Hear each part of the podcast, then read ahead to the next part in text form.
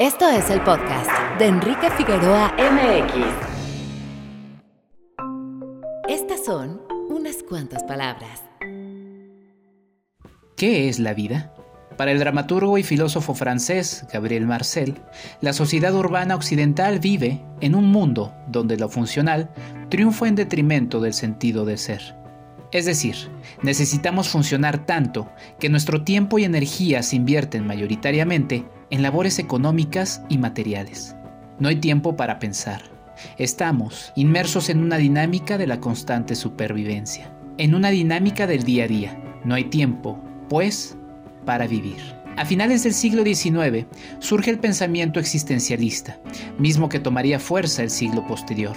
Se trataba, básicamente, de darle mayor importancia a la existencia sobre la esencia. O como diría el filósofo Jean-Paul Sartre, existo en primer lugar, luego pienso. Hay tres escuelas del pensamiento existencialista, la cristiana, la agnóstica y la atea. Para el filósofo y teólogo danés Soren Kierkegaard, de mentalidad cristiana, había que hallar una verdad propia para poder así encontrar esa idea por la que se quiere vivir y morir.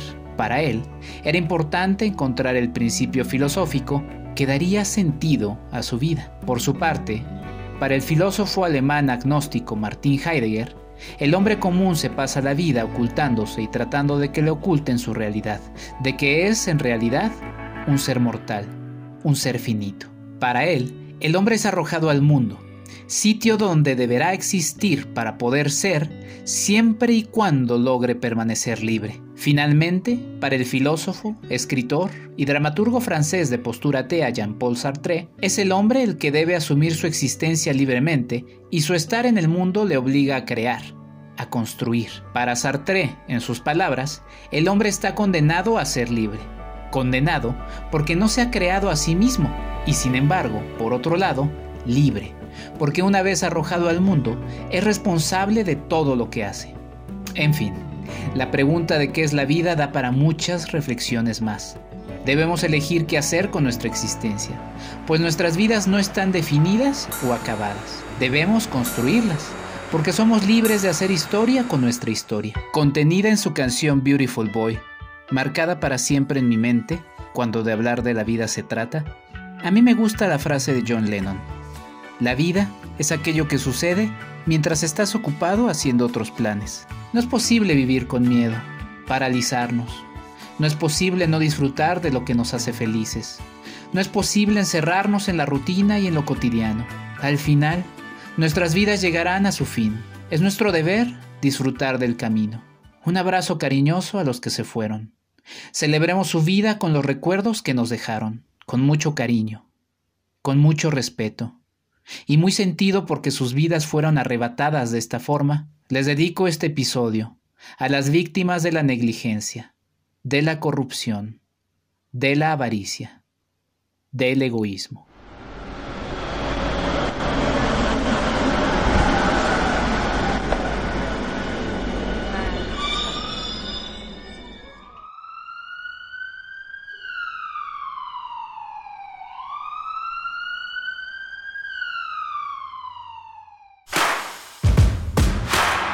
www.enriquefigueroa.mx.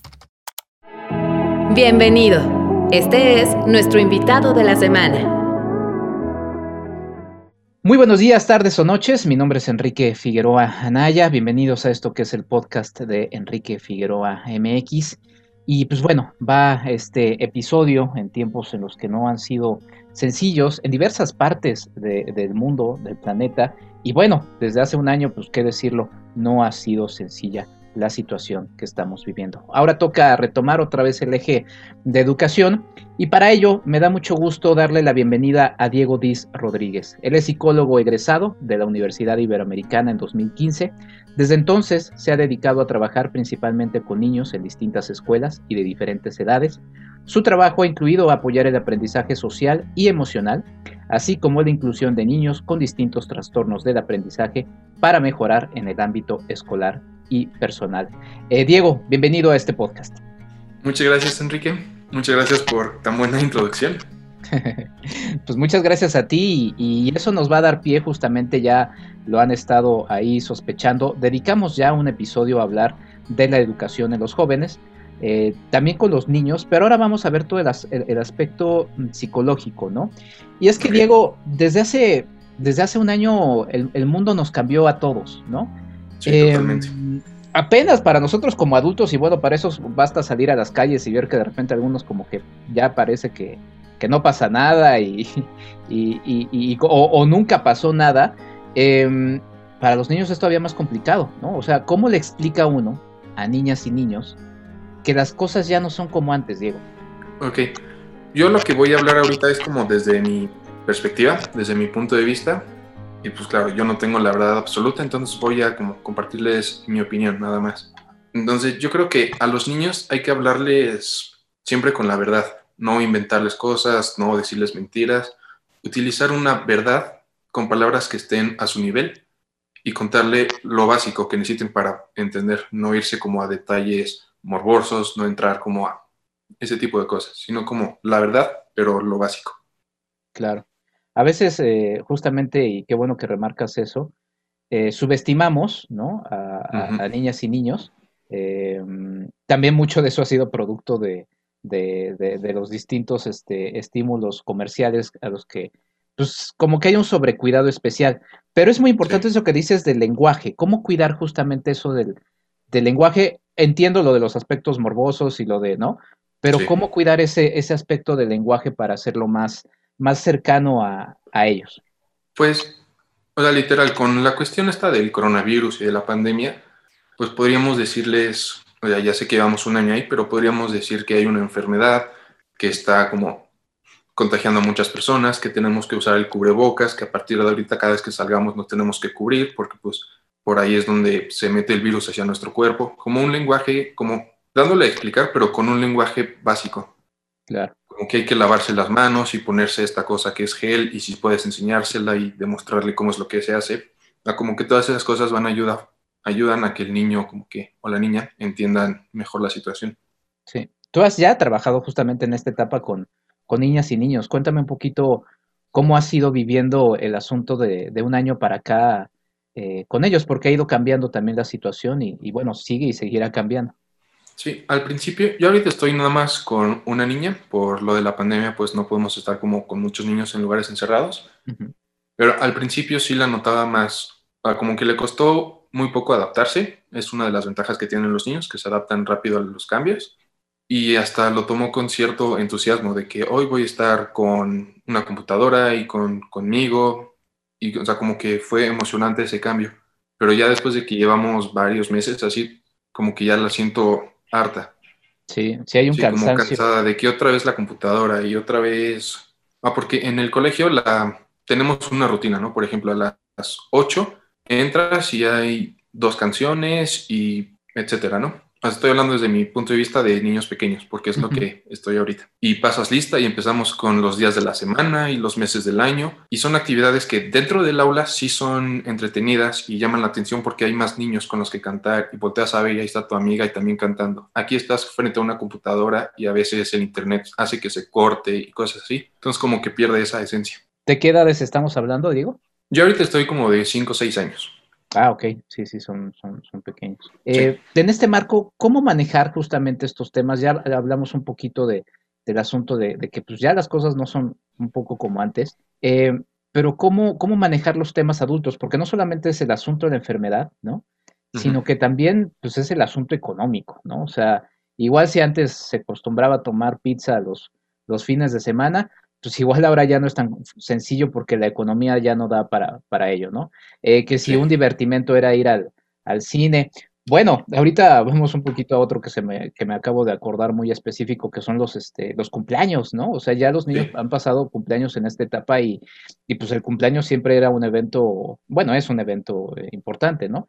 Eh, ya no hay parados dulces, están encerrados y también, pues, en el encierro, luego como que los papás tratan de compensar de alguna manera, pero luego ya tampoco hay forma de compensar por la misma situación. ¿Cómo manejar este tipo de temas, Diego? Pues va un poco como junto con la respuesta anterior de que diciendo la verdad, por ejemplo, de que mm, ahorita por todo este tiempo que llevamos aquí encerrados y ellos saben porque pues ven a los papás trabajando, ven a los papás como pasando mal rápido o incluso llegan a ver algunos papás que pierden el trabajo por toda la situación que se está viviendo. Entonces ellos son conscientes de eso. Entonces poderle decir que ahorita la situación no está tan bien, en lugar de ir a comprar nuevos juguetes, puedo yo jugar contigo con los juguetes que teníamos, podemos inventar nuevos juegos. O sea, en lugar de ir a comprar nuevas cosas, suplementar esas necesidades con la convivencia en familia. Claro. Que eso también ha sido muy benéfico y, por cierto lo, añado a la, siguiente pregunta. Em, muchos han justamente dicho eso, ¿no? O sea, por el confinamiento, los trabajos pues, se han trasladado a las casas, ¿no? Entonces, eh, pues sí, o sea, digo, ya ahorita iríamos al otro, al otro elemento, pero, pero quizá quien, el papá ausente que se la pasaba pasando largas jornadas laborales fuera de casa, ahora está presente. Igual la mamá y, y bueno, eso, eso ha sido un, un, beneficio, eh, por ejemplo, en el, en el, asunto de los, de los papás. Eh, el no desplazarse en una ciudad como eh, desde donde grabamos, que es la Ciudad de México, se agradece muchísimo. La verdad es que yo este, creo que sí voy a extrañar no desplazarme cuando todo esto medio vuelva un poco. La verdad es que lo he disfrutado mucho. el comer sano, hay muchos beneficios que, que sí, a pesar de todo, de la situación muy dura que, que, que obviamente es, este, es, es, la de la pandemia, pero, ¿qué, beneficios tú verías o existen los mismos beneficios en no acudir, por ejemplo, a la escuela en forma física? Estamos hablando de no acudir a los trabajos de forma física, pero es el mismo ejemplo con los niños, o sea, ¿es mejor o es peor este asunto de no estar físicamente en? Ok, ahí sí yo considero que no es tan bueno para los niños porque están en una etapa en la que les sirve ir a la escuela les sirve aprender diferentes herramientas que uno adquiere en la escuela, como socializar con otros pares, independizarse un poco de sus papás. Ahorita al estar todo el tiempo, pues dependen 100% de ellos. En la escuela, al no estar sus papás, como que buscan como a la maestra, a otros alumnos, como para poder ellos solucionar sus problemas. Entonces son esas cosas que siento que la, el estar encerrados es lo que les está faltando a los niños. Y, y es que, bueno, justamente el ser humano por naturaleza es, es sociable, ¿no? Eh, digo, algunos nos encantaría de repente encerrarnos en una cueva, pero, pero ¿cómo pueden hacer los, las niñas y niños eh, si están encerrados? ¿Cómo pueden? yo también doy, doy clases en una, en una primaria y desde asuntos como ya no hay recreo, eh, me tocó un niño que también particularmente al inicio me decía, es que la verdad me siento muy mal porque ya no puedo salir a jugar, no puedo, em, cómo manejar eso. Y bueno, también en los espacios, en los de clase, pues es el momento en el que pueden interactuar. Entonces, oiga, profesor, ¿le puedo preguntar algo de otra? sí, sí, o sea, hazlo, porque es el, único espacio que tienes, ¿no? Porque además tampoco pueden usar tanto redes sociales, ¿no? Sí, eh, Es todo un asunto, cómo, cómo ir este, eh, pues manejando este, este, este tema de, del confinamiento con, los niños que todavía persiste. Ahí me gustaría como dividir al, al sector en dos partes hay como, por ejemplo, adolescentes de 14, 15 para arriba que ya podrían como ir a un parque. Ellos ya son conscientes de todo lo que está pasando y sus papás ya como pueden soltarlos con más libertad, van con cubrebocas, distanciamiento social, etc. Ellos ya son como capaces de poder hacer eso. Y ahorita como por la vacunación y ya está como avanzando un poco más como hacia la normalidad, pues como que yo siento que ya algunos podrían ir como en grupos pequeños de adolescentes dos, tres con amigos, que si al parque, que si a Chapultepec, como siguiendo como con las medidas. Y el otro sector de niños más pequeños, que obviamente no pueden ir a Chapultepec porque pues, tienen 5, 6, 7 años. Ahí me quedé pensando y podría ser de que siempre en, por ejemplo, en mi caso, o en caso de cualquier otro papá que tenga en un salón de clases algún alumno, algún niño, hay otros como familias que viven la, la misma como situación, que tienen el mismo cuidado, que saben que son también como respetuosos con esto de los lineamientos de seguridad. Entonces, ¿por qué no como juntar dos, tres familias máximo en una sola casa y que los niños tengan un rato para jugar? Como citas de juego entre los amigos. Eso es como lo que yo considero que podría servir en la socialización con niños. Claro, sí, porque pues ya es, eh, digo, esto también lo marcas porque pues ya es imposible seguir sin el asunto de la socialización, porque además es una etapa de formación y, eso va eso va a afectar. Todavía no hemos visto los efectos de, de, esto, pero tú qué visualizas a partir de, esto, es una etapa de formación fundamental y, estas cosas impactan para toda la vida. Digo. Sí, yo creo que a futuro sí va a traer como alguna consecuencia. No, mi mente todavía no, no sea como, no logro visualizar cuál, pero nuestro trabajo es como tratar de minimizar lo posible, tratar de hacer como que sea lo menos perjudicial para estos niños a un futuro. Entonces yo creo que esas como pequeñas citas o pequeñas salidas con papás, como también al parque o a vengan aquí a mi casa, yo abro las ventanas y tenemos un cuarto grande para los niños o cosas así, pueden servir. Y retomando poco a poco esa socialización que se ha ido perdiendo. Sí, sí ese, es, ese, es, ese es buen punto y es buen consejo. Sí, no, no, para nada te quería hacer la de, de Nostradamus, Diego. Este, De hecho, pues, todo el mundo no sabe qué es lo que va a pasar y las consecuencias. La verdad es que sí es una situación muy, muy compleja eh, de todo, ¿no? Entonces, eh, y en todos los aspectos. Pero, pero bueno, y en este aspecto, mm, porque también regresando a este ejemplo de este, de este niño que te platicaba, eh, era un niño que me estaba causando mucho problema dentro de la clase virtual, ¿no? Ok. me tenía, tenía también un espacio muy limitado en tiempo por la licencia de, de software que usaba para la clase, y entonces también era todavía otra limitante, ¿no? Pero eh, causaba mucho ruido, no, no hacía lo que, lo que se le pedía. Eh, y cuando le dije, a ver, conectémonos de nuevo cuando se acabe la clase para ver cómo resolver esto, eh, sentí el cambio de él, o sea, se sinceró muy rápido, ¿no? Y fue muy sincero y fue muy abierto y lo sentí triste. ¿Ha aumentado la depresión en niñas y niños en, esta, en esta pandemia, Diego? Sí, lamentablemente yo, yo creo que sí, y hay estudios que, afirman que, pues, que los niños han, pues debido al aislamiento, a la falta de, contacto con otras personas, la falta de estímulos, de estímulos ambientales, pues, como que sí ha habido como un bajón en las etapas, en las, como en el desarrollo de los niños, tanto neurológico, psicológico, como emocional. Entonces sí se ha visto un como bajón en los niños en esos aspectos. Y aspectos como que platicabas de la socialización en este tipo, es una estrategia, alguna otra estrategia para ir y también notando cómo, cómo pueden los papás notar, porque además, además también papás, tutores, todos están en sus, en sus, sus asuntos, o sea, nadie ha sido, ha, sido sencillo, ¿no?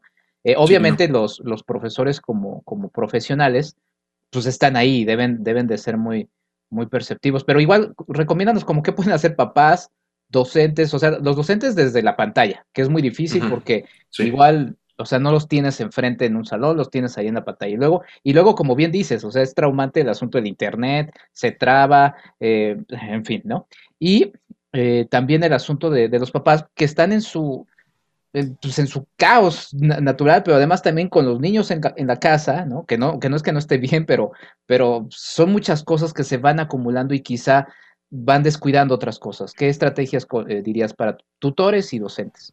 Pues yo, lo que me ha funcionado a mí es como crear una estructura y designar un espacio exclusivo para ciertas actividades. Por ejemplo, va, a venir clase, empieza la hora de clase, entonces esta es tu silla de clase, solamente aquí vas a tomar y estás como con los materiales. Como delimitar muy bien o poner límites muy claros para que el niño sepa que cuando está en esa silla es porque es hora de tomar la clase. O nos vamos a este espacio porque es hora de deportes, como ese tipo de cosas. Crearles una rutina con Sí, con elementos designados y espacios delimitados para que ellos en su mente sepan que cuando estoy ahí, eso es lo que tengo que hacer. Claro. Sí, eso es muy, muy importante, eh, lo platicaba en el episodio sobre los jóvenes, pues también uno como adulto cuando de repente está trabajando en su casa, pues es muy diferente a que estés trabajando en la cama, a que te bañes, te vistas y, te programes a que estás en otra dinámica, o sea, sí estás en casa, pero, pero, pero bueno, y por ejemplo niños que también este, pues hay muchos que se han resistido y que sí, la verdad, para sus papás ha sido un poco caótico el asunto de, pues es que lloran mucho, están, están muy, muy estresados y, y, y, entre el estrés de eso y el estrés del papá que se está estresando porque el niño está en esa situación y que tiene que tomar, ahí qué, qué, sugerirías? Digo, sé que cada caso es específico, pero... Sí, pues ahí, por ejemplo, como maestro que está de este lado de la pantalla, podrías como abrir un pequeño momento con el niño e intentar hablar con él, o en recreo cuando todos ya se van a sus cosas, decirle, Diego, te quedas un momento aquí conmigo, te noté un poco, o sea, como hacerle sentir que hay gente que se preocupa por él, hay gente que está apoyándolo, que nota, que siente que no está bien. Entonces, como hacerle saber eso, yo creo que podría ayudar. Sí. Bueno, fíjate que en la escuela donde, donde estoy les mando saludos a la gente del Hebreo Tarbut.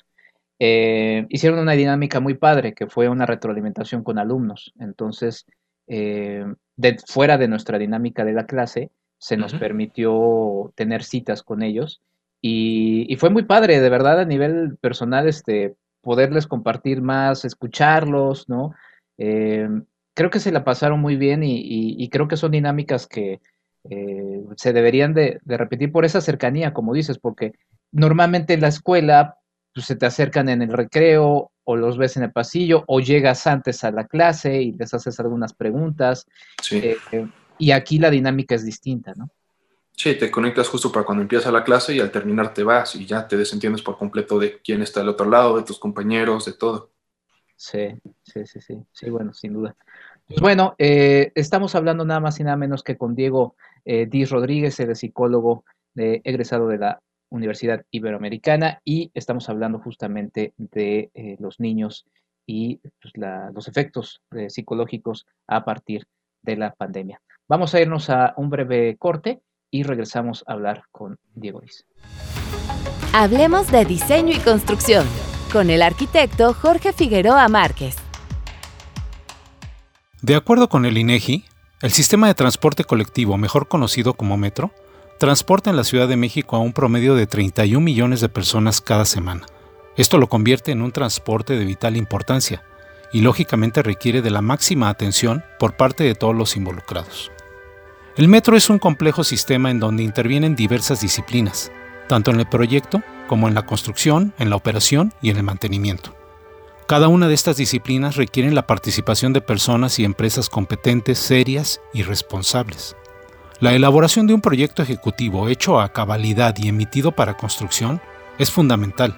El objetivo final de un proyecto ejecutivo para una línea del metro, además de transportar con la mayor eficiencia posible a los pasajeros, debe ser sin lugar a dudas la seguridad de los mismos. Ya sean líneas subterráneas a nivel de calle o elevadas, las ingenierías de los proyectos deben considerar todos los posibles sucesos que pueden afectar a la seguridad y tomar todas las previsiones e incorporar todos los elementos al costo que sea para garantizar la misma. Durante el proceso constructivo, la supervisión acuciosa de la correcta ejecución conforme a proyecto es de la mayor importancia, tanto las empresas constructoras como las supervisoras, los directores responsables de obra, sus corresponsables y las autoridades locales tienen la obligación de que se lleven a cabo las obras con total apego a los proyectos ejecutivos aprobados. Como en todo tipo de construcción, los materiales empleados tienen tiempos determinados de vida útil, así como recomendaciones para su cuidado y mantenimiento, y requieren que su aplicación sea puntual y de contar con los recursos humanos y económicos suficientes para llevarlos a cabo. Los fenómenos como los sismos, las inundaciones o los incendios afectan de manera directa a las estructuras y a las instalaciones, por lo que deben existir protocolos perfectamente organizados y oportunos para revisar, detectar y resolver en forma inmediata cualquier daño a las mismas. El objetivo principal debe ser el funcionamiento adecuado, eficiente y sobre todo seguro si todos los participantes en estas obras cumplen a cabalidad y con la mayor eficiencia sus compromisos y sus responsabilidades, se pueden evitar las tragedias. Algo o alguien en esta cadena de procesos falló en sus compromisos y responsabilidades. Causa un gran pesar lo sucedido recientemente en la línea 12. Como sociedad debemos exigir que se investigue y que se castigue a los responsables. Y como participantes en el desarrollo de estos proyectos, debemos estar conscientes de la responsabilidad tan grande que ello representa y actuar en consecuencia para que tragedias como estas jamás se vuelvan a repetir. Hasta la próxima.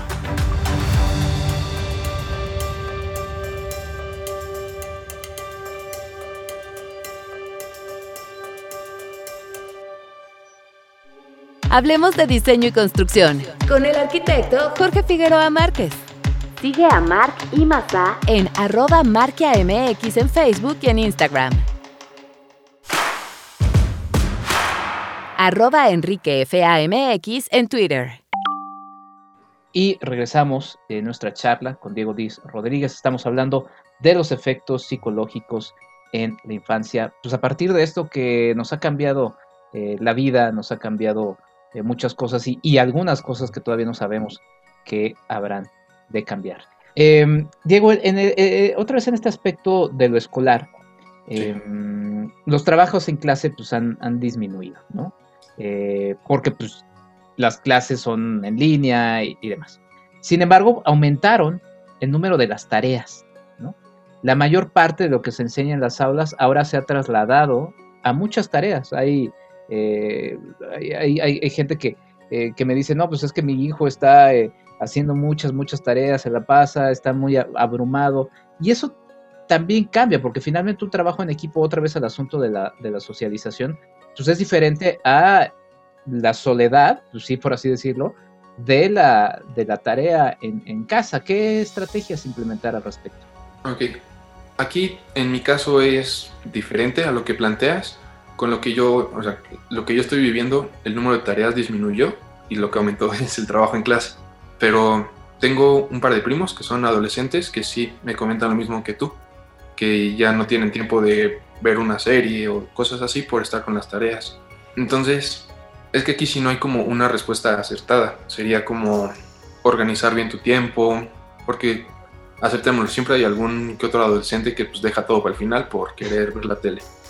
Y algunos adultos también, pero sí. Sí, claro.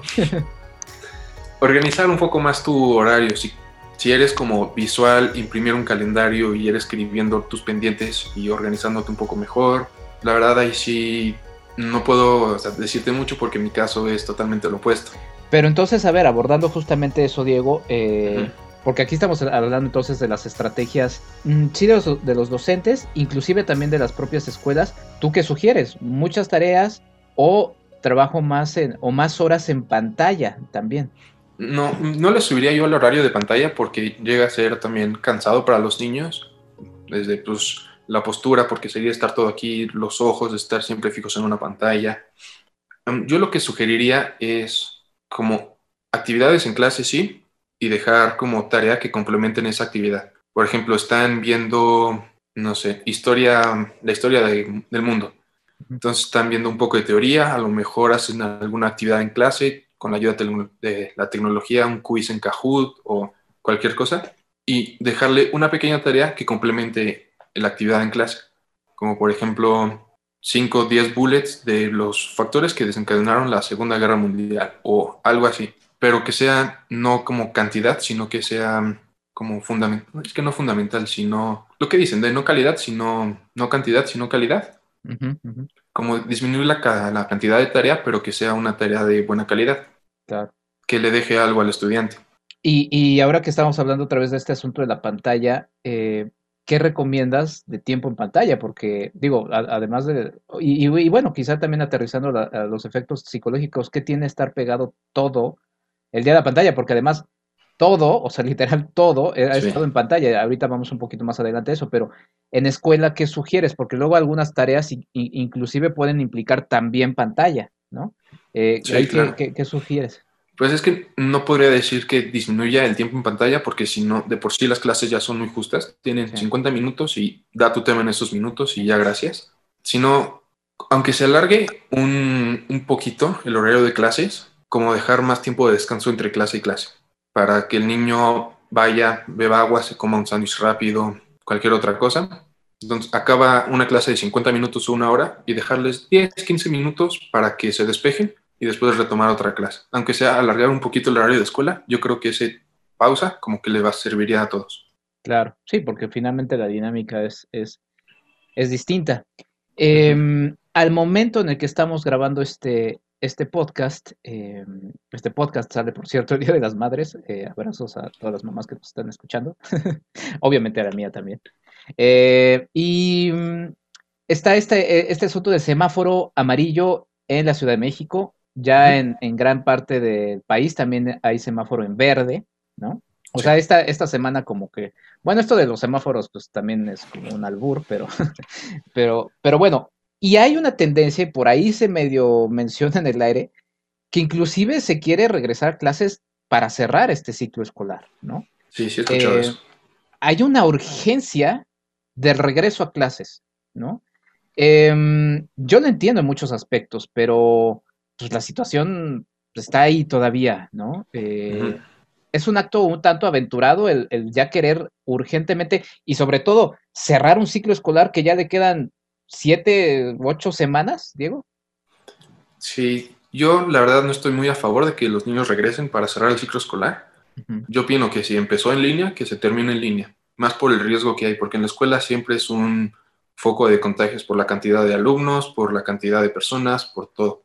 Aunque haya ventilación, hay como muchos alumnos que están metidos en un, en un salón. Entonces yo, yo, yo, yo les recomendaría que se esperaran junio y el siguiente año escolar a ver, vemos cómo va la vacunación y todo. Ahí sí ya podríamos empezar. Sí, sí, porque eh, digo, no sé si tú ya también estás inscrito, me imagino que ya también en el padrón de vacunación para sector educación. Sí. Sí, entonces, pues sí, están apurando justamente ese, ese asunto. Em, pero sí, a mí también, o sea, por ejemplo, como profesor y en los talleres que yo imparto, pues yo empecé con una estrategia en línea. Entonces, digo, obviamente estoy capacitado para la estrategia presencial, pero hasta me, hasta me cambia mi programa de cómo lo había estructurado, ¿no? O sea, sí, y, y, en fin, o sea, entiendo las, las ganas, pero a ver, en un eventual regreso a clases, ya sea en este, terminando este ciclo escolar eh, o en agosto, ¿qué estrategias implementar para que niñas y niños continúen cuidándose? ¿no? Porque psicológicamente también como ha pasado con los adultos, ¿no? O sea, eh, en las noticias están diciendo, ah, va el semáforo para tal y, se va relajando. Y entonces ves que si ya de por sí había un, relajamiento, pues la gente se deja ir porque pues, psicológicamente, ah, no, no pasa nada y ya las hospitalizaciones son, son menores y, y, y, entonces para los niños, pues es todavía más, más delicado porque es no, pero es que ya, o sea, ya estoy regresando a la, clase, esto ya se acabó, ¿no? Em, ¿cómo, tratar de, que no suceda eso? Y bueno, te voy a poner también otro ejemplo, o sea, que no compartan sus dulces. Cuando yo tenía una, eh, no sé, o que, o que se empiecen a distraer, porque pues lo primero que van a querer es hacer lo que no hacían, que es estar con sus amigos, ¿no? No tanto poner atención en la pantalla, ¿no? Sí, no. Yo en esta como en esta situación veo dos, como dos escenarios. Uno que sí es el que mencionas, que se les olvide por completo la, enfermedad y regrese todo en sus mentes a la normalidad, o que el niño vaya con miedo a la escuela y no quiera acercarse a nadie y se aísle él solito. Entonces, esos son como dos escenarios que ven en mi cabeza. Y lo que mencionabas de cómo hacer o cómo cuidar a los niños, pues la verdad en una escuela es muy difícil tener controlados todo el tiempo, 24 horas, a los niños y no falte el niño que, ay, perdí mi cubrebocas, ¿dónde lo dejaste? No, no sé, y se ponga el de otro niño o cualquier cosa. Entonces yo me quedé pensando en cómo podría ser un regreso a clases como bueno para sacar el mejor proceso y ahí no depende tanto de los niños, sino de los adultos y de las autoridades, directores, o sea, tipo CEP y así. Y es como crear un programa híbrido entre presencial y en línea y hacer como reducir un poco la cantidad de días a la semana que tomen clase. Entonces, en mi mente fue, dividimos el grupo al dos. Lunes y miércoles van los primeros 15, martes y jueves van los otros 15 y el viernes es totalmente en línea. Entonces así se reduce el número de personas, se reduce el número como de... Yo sé que para los profesores puede ser un poco complicado y tedioso estar dando lo mismo dos veces y así, pero en mi mente es como un escenario idóneo en el que podría como regresar a clases. Es, es, es, es buen punto ese, eh, sí, porque, porque sí, sí, o sea, digo, sí, digo, yo pienso en, en mi yo de la, de la primaria y primero me, me persigno y luego digo, caray, qué, qué, qué cabos hubiera sido darme clases a mí en ese, en ese momento, porque sí, o sea, habrá quienes también hasta por broma eh, se quiten el cubrebocas, este, empiecen a hablar en alto. entonces, pues sí, son situaciones. Y lo malo es que pues, se ponen en riesgo eh, todos. Ahora, bueno, eh, es que sí, la verdad es que es. Y, y otra vez, ¿qué rutinas? Porque, por ejemplo, em, también me comentaba una, una, alumna, ¿no? Me decía, es que, bueno, mi día dura menos porque me levanto más tarde, porque antes se levantaba más temprano para ir a la escuela, ¿no? Sí, claro. Em, ¿Qué estrategias ir implementando para, para que vuelvan un poco la rutina? Me acuerdo que también cuando pasaban las vacaciones, pues era muy traumático de repente que te dormías, te, te levantabas tan tarde y luego eh, pues te tenías que volver a levantar temprano, ¿no? Entonces era como un shock, ¿no? Y ahora, pues, es después de un año. ¿Cómo, cómo regresar a la dinámica escolar. Se acostumbraron a cosas en casa, se acostumbraron a, a muchas, a muchas cosas. Sí, a tomar la clase desde el cuarto, a todo eso. Pues ahí sí lo, lo, lo, que yo recomiendo y lo que más creo que podría funcionar es regresar a la rutina. Si te levantabas a las siete y media, te bañabas, desayunabas y salías, pues regresar a hacer eso, aunque no te salgas de la casa, regresa a hacer el poner el despertador siete y media y comer tu desayuno, bañarte y salirte del cuarto e ir a otro cuarto o a tu rincón especial de estudio y empezar el día. Eso es lo que yo creo que más podría hacer o servir para que las cosas vayan poco a poco regresando a la normalidad. Claro. Qué lástima que este podcast lo enraque tan, tan avanzada la pandemia, porque justamente otro de las recomendaciones que decías, de que tuvieran su espacio, su eh, eso desde el inicio, eh, pues resulta fundamental para minimizar justamente este regreso de esta manera, ¿no? Sí, em, sí de repente se remarca lo, lo negativo, pero ¿qué positivo se ha dejado la situación de confinamiento, eh, estas dinámicas a niñas y niños? ¿Qué visualizas, Diego? Yo lo que luego, luego salta a vista es que este, esta, este año nos dejó como una mayor convivencia con nuestros papás, empezando por ahí. De que antes, como mencionabas antes, apenas veías a tu papá porque salía a las 8, bueno, tenía que trabajar a las 8, entonces salía a las 6 por el tráfico y pues tú nunca lo veías. Ahorita lo tienes todo ahí, entonces como que ha facilitado y ha como sí, ha permitido una mayor convivencia con nuestros padres, ha hecho, nos hemos como convertido en un poco más creativos, tanto el personal que está trabajando como profesores, como los alumnos, y que tenemos que pensar en más dinámicas para los niños con material que hay en clase, digo, en casa. Entonces, como que yo veo que la pandemia de positivo nos dejó esas más cosas, tiempo de calidad con nuestras familias y un aumento de nuestra creatividad. Sí, el asunto creativo es algo que también se mencionaba el episodio de de jóvenes y, pues habrá que aprovechar y pensar un poco en ello y del primer tema de lo de los eh, la mayor eh, convivencia, pues también lo reflexionaba, otra vez reitero, a pesar de lo duro, eh, pues era quizá un parón un poco necesario, digo, no de esta forma, pero sí de las dinámicas que, que teníamos, ¿no? Porque, o sea, vivíamos en un acelere absoluto y, y, eso pues tiene sus... Entonces quizá nos hará reflexionar y decir, a ver, retomemos estas cosas que sí nos dejó buena la, la pandemia y no las, no las, no las dejemos. Em, fíjate que me acordé ahorita de algo que quizá me hace, me hace saltar a un, a un, tema pasado que decíamos, porque también por ahí escuchaba que alguien eh, le decía, es que siempre como dinámica tengo que a las 5 de la tarde eh, estén los niños jugando, eh, tengamos un juego de mesa en la familia, todos los días, ¿no? Y entonces, pues también el niño de repente dice, ya me harté de la dinámica de las 5 de la tarde, ¿no? Y también porque luego en espacios pues tan encerrados como muchos de los, de los hogares en, en Ciudad de México, ¿no? Eh, a diferencia de, la gente de Hollywood que a inicios de la pandemia decía, no, quédense en casa y todo, y veías ahí sus espectaculares zoológicos y, y, demás espacios que sí, pues son muy amplios. Aquí de repente, pues tienes que convivir en un espacio en el que inclusive ni siquiera tienes tu propia privacidad, como también sucedía cuando ibas a la escuela, que era tu, tu universo, era tu espacio, ¿no? Eh, ¿cómo, ¿Cómo manejar un poco eso en, las, en los hogares, Diego? Pues esta respuesta va un poco de la mano, lo que mencionamos casi al principio, de designar diferentes espacios. Ah, correcto. Entonces, yo creo que, por ejemplo, si el papá tiene que estar en una llamada importante o así, dejémosle a él el cuarto principal o la, como el espacio donde más callado se puede estar.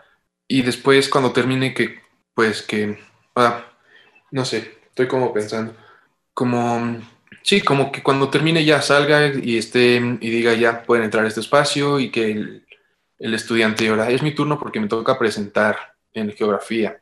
Va como determinar diferentes espacios para que no se entorpezcan ellos mismos, como que están en la clase y al mismo tiempo ahí se escucha la voz del papá, entonces no le puedo poner yo on mute porque pues no quiero que escuchen los, mis compañeros lo que está diciendo mi papá o que mi mamá está aquí en el teléfono y hablando o que mi mamá está trabajando también o sea, ese tipo de cosas como, sí, un poco de privacidad, pero no tanto como aislamiento, sino como ir, como prestándonos el lugar y después conviviendo. No sé si me voy a entender. Sí, sí, sí. Pero, por ejemplo, a nivel personal, o sea, con dinámicas personales como pues no sé, cosas que solo les quieren platicar a sus amigos. Eh, ah, sí. Por ejemplo... Sí, en un, en un espacio pequeño como algunas de las casas del, país, como que no, no se presta mucho para abrirte con tus amigos o regresar a lo que... redes sociales, porque no pueden usar pues, las plataformas, ¿no? Por la edad. Sí, no. Yo, por ejemplo, notaba que algunos niños eh, están usando mucho esto que se llama Discord, creo, que es para videojugadores, y tiene una especie de chat y, y, es una especie de salida a eso, pero yo decía, bueno, ok, está bien, pero pues, finalmente termina siendo una red social. Los mismos peligros que hay en la red que podrías cachar en alguna otra red social, pues se replican en esta sin mayor problema, ¿no? Eh, ¿Cómo ir manejando eso? Porque también hay una necesidad de ellos de expresarse, sí, o sea, algo que no escuchen los papás, o sea, pues, hay un derecho a tener esa privacidad, ¿no? Sí, claro. Y estoy pues, refiriéndome, perdón, para, los papás que nos escuchen y, mamás, al asunto de, pues no sé, me gusta tal niño, me gusta tal niña, o sea, ese tipo de cosas que les da pena, no cosas este, negativas, ¿no? Sí, no, cosas que cualquier adolescente vive y que ustedes probablemente vivieron, pero a nosotros no nos tocó en pandemia, entonces sí podríamos en la escuela ir con nuestros amigos o salir en la tarde a casa de un amigo o a cualquier otro lugar sin problema. Ahorita eso sí se ve afectado por completo. Entonces sí, pues es que ahí sí, en casas pequeñas donde todo el mundo se escucha, la verdad lo veo difícil. Por eso yo creo que, la verdad, la gran mayoría de los niños, adolescentes, están metidos en el celular, porque es como el único lugar donde encuentran esa privacidad que les falta en casa. Los mensajes de WhatsApp o como comunicación son sus modos de poder desahogarse con sus compañeros. Pues sí, es una situación compleja, pero bueno, justamente y otra vez eh, recordando lo que mencionabas, pues estas dinámicas de de, reunirlos con, familias que se han cuidado y que en, acuerdo eh, dan algún espacio apto para ello, pues es una, es una gran estrategia. Em, ¿Qué beneficio traen a niñas y niños el tomar talleres y cursos culturales, como por ejemplo, ¿no? Es un ejemplo, cine y radio, ¿no?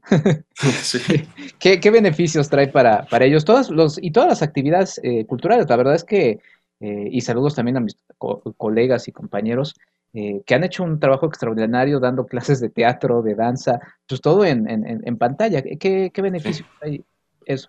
Pues yo creo que uno de los mayores beneficios es un distractor.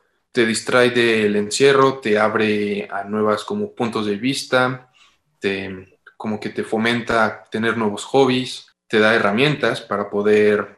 Ah, nunca sabes cuándo te va a servir algo que viste en un curso que tomaste durante la pandemia. Entonces te da herramientas para probablemente un futuro, te, te ayuda a distinguir. Ah, por ejemplo, me meto a un curso el miércoles de radio, jueves de teatro y viernes de cocina. Entonces lo puedes ir probando y puedes ir como empezando desde una edad temprana a ver qué es lo que te gusta, qué es lo que no te gusta. Entonces puedes ir experimentando ahorita con, con el tiempo que tenemos mucho. Sí, sí, sin duda. ¿Y cómo fomentar el juego fuera de la pantalla. Estábamos hablando del asunto de tantísimas horas en la pantalla. Eh, digo, pues sí, ponme mi ejemplo, veo películas, veo, estoy trabajando, estoy haciendo entrevistas, ta, ta, ta, y los niños igual están haciendo sus tareas, están también distrayéndose con videojuegos, ¿no? Que ya de por sí también el, tiempo en pantalla antes de la pandemia también ya era, era, era mucho.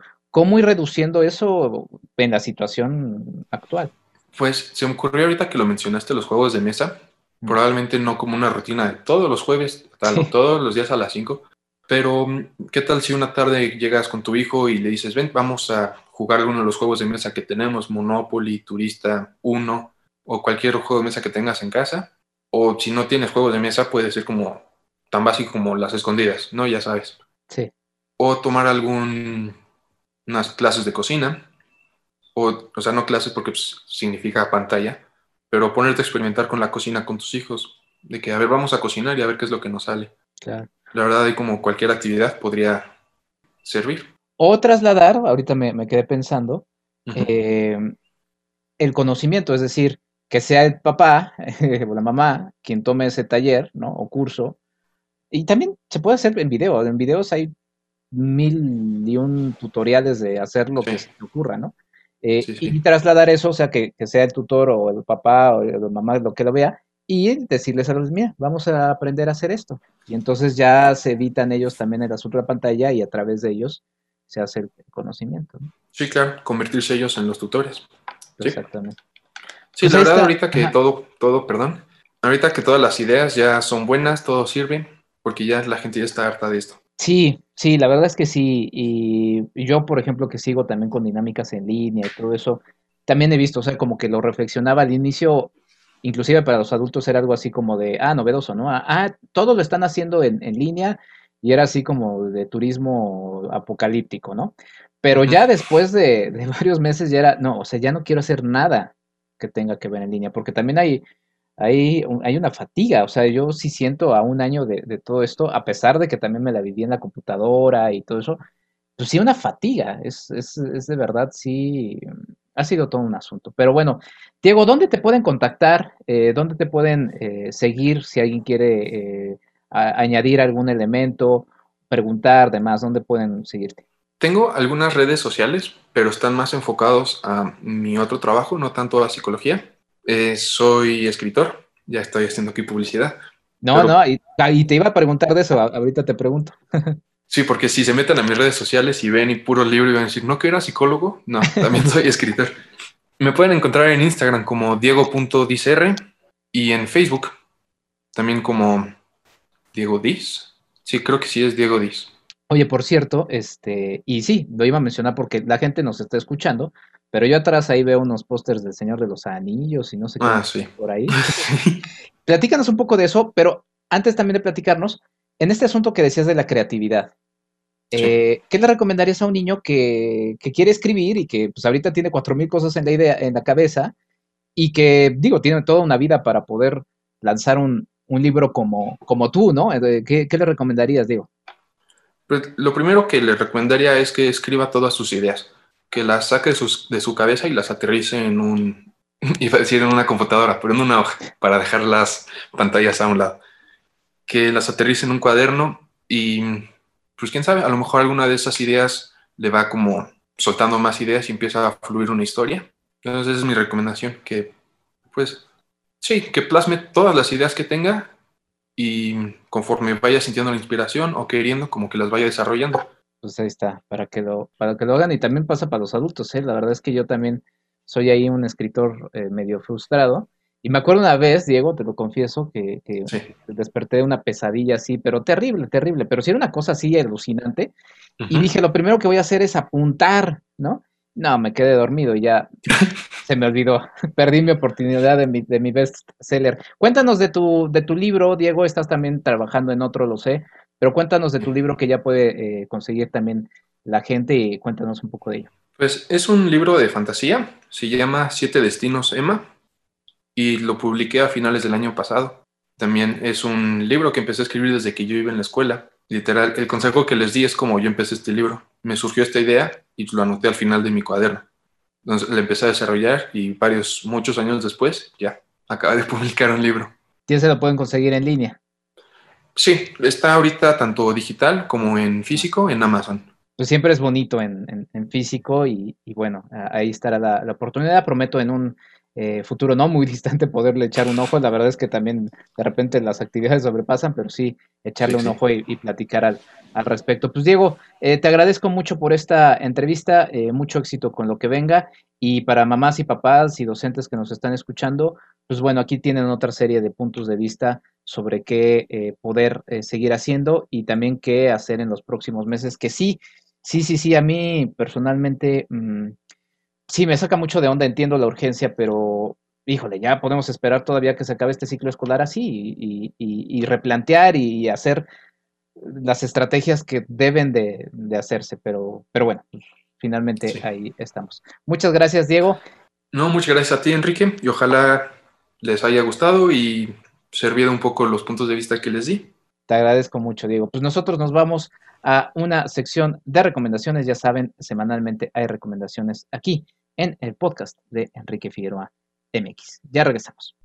Nuestra recomendación para el fin de semana.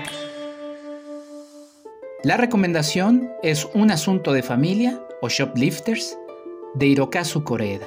La película del realizador japonés, uno de los más célebres en el cine contemporáneo a nivel mundial, es una perfecta película para esta fecha en la que sale este episodio, el Día de las Madres, y también para los días posteriores y las reflexiones adicionales alrededor de este.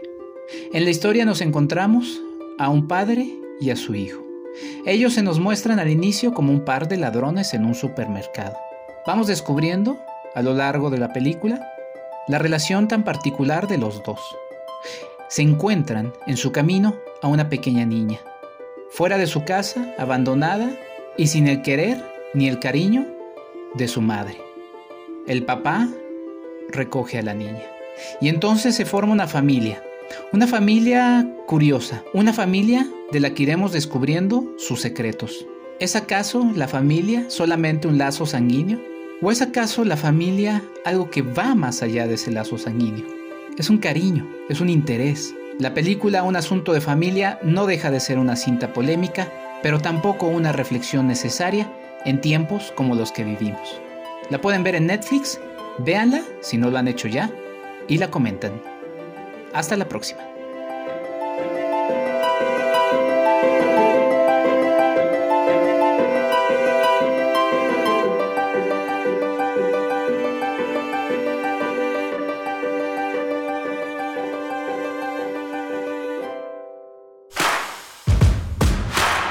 Arroba Enrique Figueroa MX en Facebook y en Instagram. ¿Quieres ayudarnos a hacer más contenido? Tu apoyo es fundamental. Entra a www.patreon.com diagonal Enrique Figueroa MX y elige entre las muchas recompensas que tenemos para ti. Desde un agradecimiento en este podcast hasta tu participación en un cineclub en línea donde tú puedes elegir el tema. Además de 50% de descuento en nuestros cursos, talleres y tours. Únete, sé parte de esta comunidad. Y así acaba este episodio del podcast de Enrique Figueroa MX. Yo soy Enrique Figueroa Anaya. Les agradezco mucho una vez más a mis mecenas, a Claudia Villegas, a Ligia Plácido por el apoyo en este proyecto. Ya saben que ustedes también pueden ser mecenas de Enrique Figueroa MX. Lo único que tienen que hacer es entrar a patreon.com diagonal Enrique Figueroa MX y ver las distintas recompensas que tenemos para ustedes. Me dará mucho gusto que me acompañen en la realización de cada uno de estos proyectos, porque sí, el agradecimiento para Ligia y para Claudia va más allá de solamente este podcast, va en general para todo lo que estamos haciendo en enriquefigueroa.mx. Por cierto, hay dos talleres, uno para niños y niñas, apreciación cinematográfica. Empezamos el martes a las 18.30, el martes 18 de mayo, las inscripciones están abiertas y también un curso de podcasting y de radio para niñas y niños. Arrancamos el viernes 21 de mayo, igual de 18.30 a 19.30 horas. Ambos cursos son de seis sesiones. Más información en contacto arroba enriquefigueroa.mx. Sin más, yo les mando un abrazo grande. Espero que tengan una semana muy agradable y si me escuchan el día que se lanza este podcast, un abrazo a sus mamás a la distancia. Hay que cuidarnos y seguirnos protegiendo todos, entre todos y de todos. Hasta la próxima. Esto fue el podcast de Enrique Figueroa MX. Hasta la próxima.